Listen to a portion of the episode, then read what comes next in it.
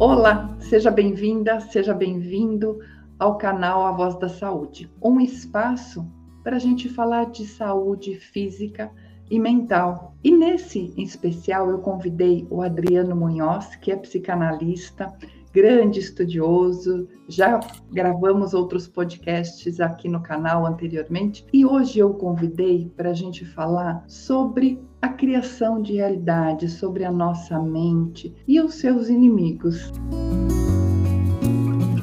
Adriano, super obrigada por mais uma vez você estar tá aqui a gente poder ter esse papo tão gostoso. Oi, Cris, eu que te agradeço pelo convite, sempre um prazer estar com você aqui. Ai, que legal, é muito gostoso mesmo. Eu queria, a partir de um post que você fez, onde você compartilhou uma publicação, uma fala, uh, onde mencionava que a mente tem os seus inimigos ilusórios e que a gente mesmo muitas vezes cria, né, algumas realidades que dificultam o nosso, o nosso crescer o nosso dia a dia, isso me chamou muito a atenção e eu quis abordar isso aqui. E te, justamente para isso, né, te convidei para a gente falar disso. Então eu queria que você contasse um pouco mais sobre como que é isso, né? Como que a gente se porta frente ao que a nossa realidade, o nosso dia a dia, como é que a gente cria, né, as nossas realidades. É, Cris, esse é um post que eu fiz no, na minha página no Instagram há duas semanas atrás, com uma fala do Pierre Weil. Pierre Weil é um dos criadores da psicologia transpessoal, e nesse texto ele fala um pouco sobre a capacidade imaginativa do cérebro. Né? E aí, a partir desse, desse trecho, né, um trecho de um livro dele, eu teci um comentário meu tem um texto meu abaixo, onde eu fiz um gancho com física quântica, com espiritualidade, com esoterismo. Então, quando a gente estuda o esoterismo, né, você sabe que eu estudo um pouquinho sobre isso, né, espiritualidade, física quântica. Quando a gente estuda isso tudo, a gente ouve lá no esoterismo que o mundo que nós enxergamos ao nosso redor, né, o nosso universo pessoal, é uma criação da nossa mente, do nosso pensamento. Então, que aquilo que a gente pensa, aquilo que a nossa mente consegue construir, vai se tornar a projeção que a gente faz para a nossa realidade, para o nosso mundo. Né? Todos os caminhos esotéricos, todos os caminhos espiritualistas, principalmente os orientais, vão falar isso, né? da capacidade que a nossa mente tem de criar a nossa realidade. Com isso, a gente consegue fazer um gancho muito facilmente com a física quântica. Né? A física quântica vai dizer isso também, que a nossa percepção a partir daquilo que o nosso cérebro cria é que vai construir a realidade que a gente enfrenta na vida, que a gente né, enxerga de fato na nossa nossa vida. E aí a gente tem que entender um pouquinho como é que o nosso cérebro funciona. Né? Então, esse é o primeiro entendimento importante para a gente né, construir a nossa conversa aqui hoje, que a nossa mente constrói a nossa realidade. Tem todo um processo que a física quântica explica muito bem, que a nossa mente está o tempo todo interferindo nesse campo quântico e transformando átomos que são onda em átomos que se transformam em partícula, e assim a nossa realidade vai sendo construída. Esse é um primeiro entendimento. O segundo entendimento é essa questão de como a nossa mente funciona. Né? Então, o nosso cérebro, a nossa mente, ela tem uma tendência natural a enxergar de maneira mais fácil aquilo que é negativo, aquilo que é ameaçador para a nossa vida, para a nossa integridade. E isso vem do próprio processo evolutivo do ser humano. Né? Então, quando nós habitávamos lá as cavernas, se nós não tivéssemos um olhar mais treinado para enxergar aquilo que fosse ameaçador para a nossa vida, né? a falta de alimento ou o ataque de uma fera, a nossa sobrevivência seria muito mais difícil. Então, pelo processo evolutivo do ser humano, o nosso cérebro foi sendo treinado a criar um viés sempre mais negativo da realidade, a enxergar com mais facilidade o negativo e a imaginar com mais,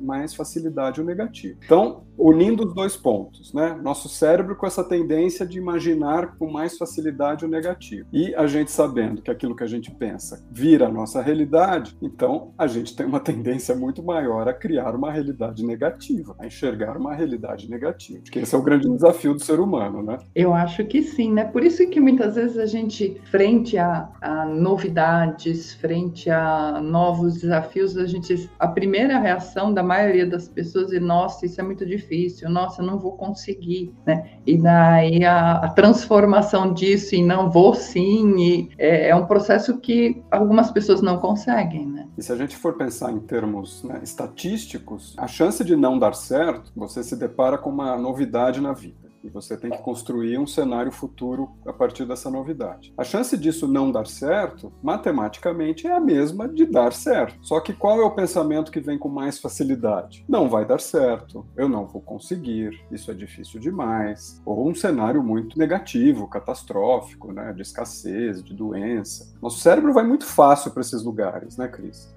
Até seguindo é. essa tendência natural que ele tem. Sim, e daí até eu acho que vale um comentário de uma chefe que eu tive há muitos anos atrás, e que ela que de certa forma falou uma vez para mim, marcou muito até hoje. Hoje é mais comum a gente escutar isso, mas naquela época não. E era aquela coisa: o não, Cris, você já tem. Então, aquilo que você quer, busque o sim. E é verdade, Exato. né? Tudo na vida basta a gente não fazer nada ou não tá garantido, né? Exato. E às vezes a gente ainda dificulta ainda mais, né? Esse não, né? A gente parece que ainda cementa ele, né? Cimenta ali com, com bastante é. concreto para que ele fique bem firme.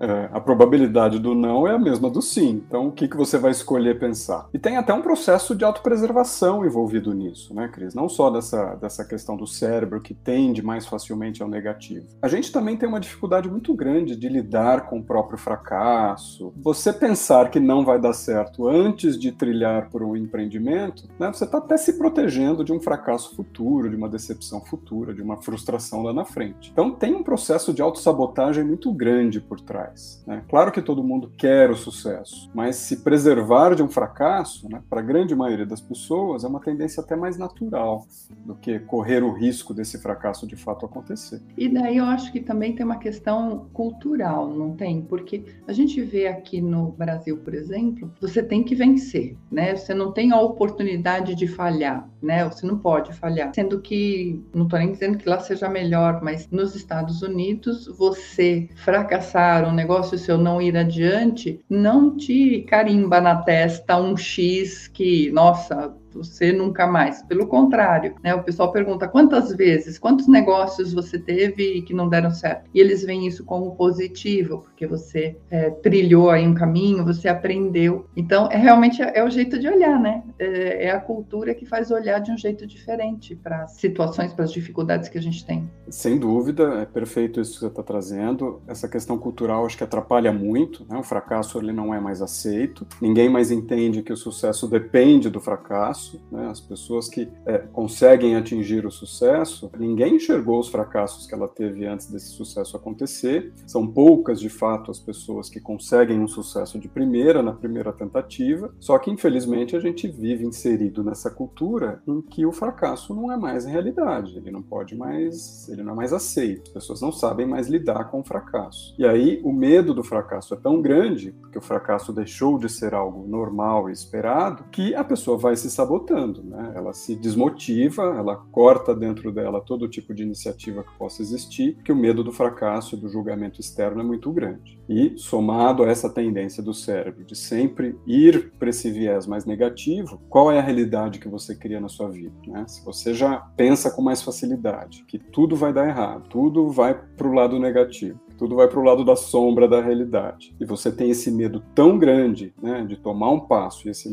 esse passo ser mal sucedido, né, ir numa direção errada, a grande maioria das pessoas fica estagnada, elas não têm ação. E aí você vai vendo sua vida toda passar, perdendo as oportunidades de mudança, né, passando batido pelas épocas em que a vida vai trazer oportunidades, vai trazer mudanças e transformações, e você não fez nada, você se preservou. Você se poupou de um sofrimento? Claro que você se poupou de um sofrimento. Né? A vida vai trazer uma série de fracassos fracassos. Mas você perdeu grandes oportunidades de sucesso também. Né? Essa é a questão.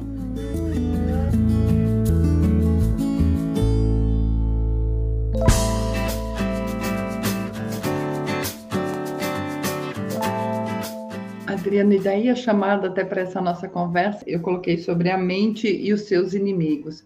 O medo, então, é um desses inimigos da nossa mente? Como que a gente pode entender esses inimigos que a gente que são, até como diz aqui a fala, né, que você citou, são inimigos ilusórios, né, que a gente mesmo cria. Como que a gente identificar esses inimigos e como a gente tentar driblá-los, vamos dizer assim? Excelente sua pergunta, Cris. E isso exige muito do estado de presença, né? Você estar presente em si mesmo para estar o tempo todo identificando esses inimigos né, que surgem automaticamente na sua mente. A questão do medo. Eu não vejo o medo como um inimigo. Né? O medo é uma emoção que é inerente ao ser humano. Todo ser humano sente medo. Tem muitos autores que dizem que o medo nem é uma emoção, ele é um instinto. Né? Ele está relacionado ao instinto de preservação da própria vida. A pessoa que não tem medo, ela coloca a própria vida em risco. Então o medo, ele está o tempo todo agindo dentro de nós para nos proteger da dor, do sofrimento, da morte, de um fracasso, de uma perda.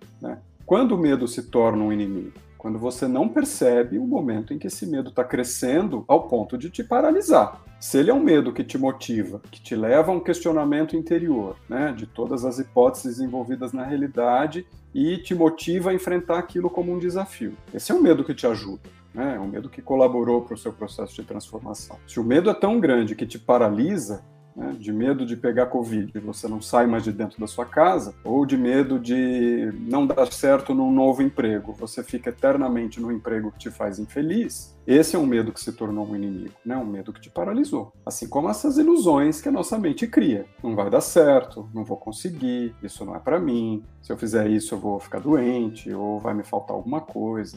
Essas são as grandes ilusões. Claro que existe, isso existe no rol de possibilidades. Mas a possibilidade onde isso dá certo é a mesma.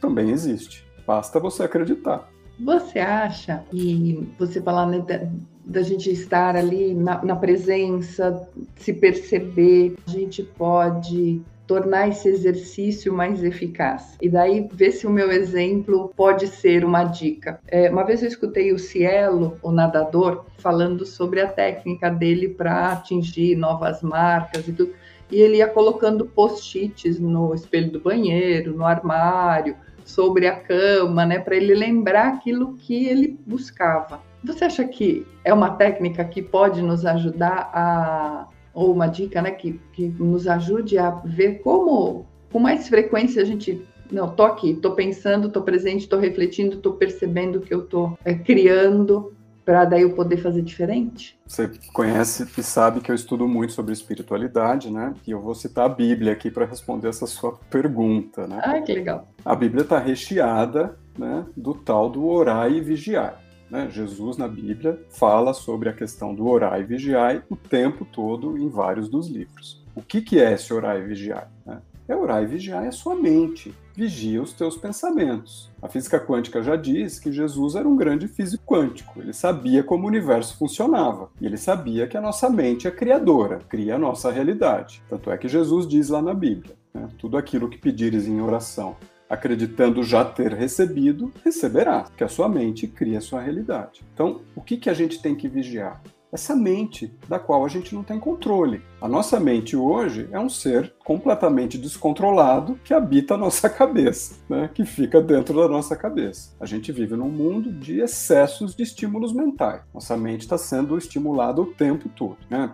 Mídias sociais, celular, você nunca está offline em lugar nenhum, então você vai perdendo controle sobre a sua mente. Em que momento que você para para silenciar? Em que momento que você para para treinar foco, treinar, treinar, concentração? Em que momento você vai parar para pensar na sua realidade, para observar os pensamentos que a sua mente cria? A gente não faz mais esses exercícios.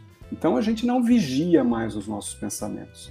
A gente deixa os nossos pensamentos soltos. E a mente, ela tem um padrão próprio de funcionamento, nosso cérebro. Ela vai funcionar por, por padrões que geram automatismos. Então a gente tem padrões de pensamento no nosso cérebro que funcionam automaticamente. E se você tem um padrão de pensamento mais negativo, mais pessimista, é isso que você está criando. É assim que você enxerga o mundo. Então a gente precisa parar, observar os nossos pensamentos, meditação, prática do silêncio, observar a respiração, qualquer trabalho de foco, de concentração, isso tudo ajuda muito a esse exercício de observar os pensamentos e começar a ter controle sobre eles. Eu sigo a antroposofia, você sabe, há mais de 20 anos, e na antroposofia a gente tem esse exercício que nós somos orientados a praticar diariamente, que é o exercício do controle dos pensamentos. Controla os teus, os teus pensamentos, observa os teus pensamentos. O que, que a sua mente produz? Se você pensar coisas negativas e nem se aperceber desses pensamentos surgindo no seu cérebro,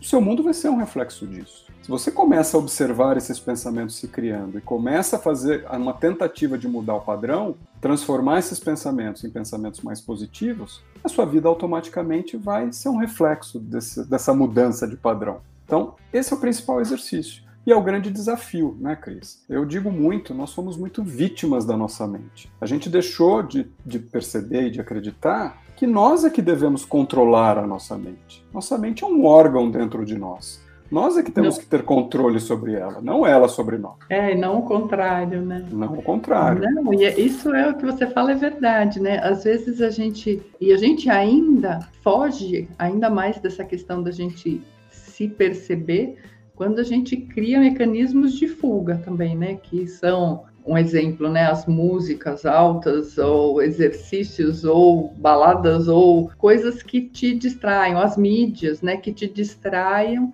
e não permitem que você se encontre, né?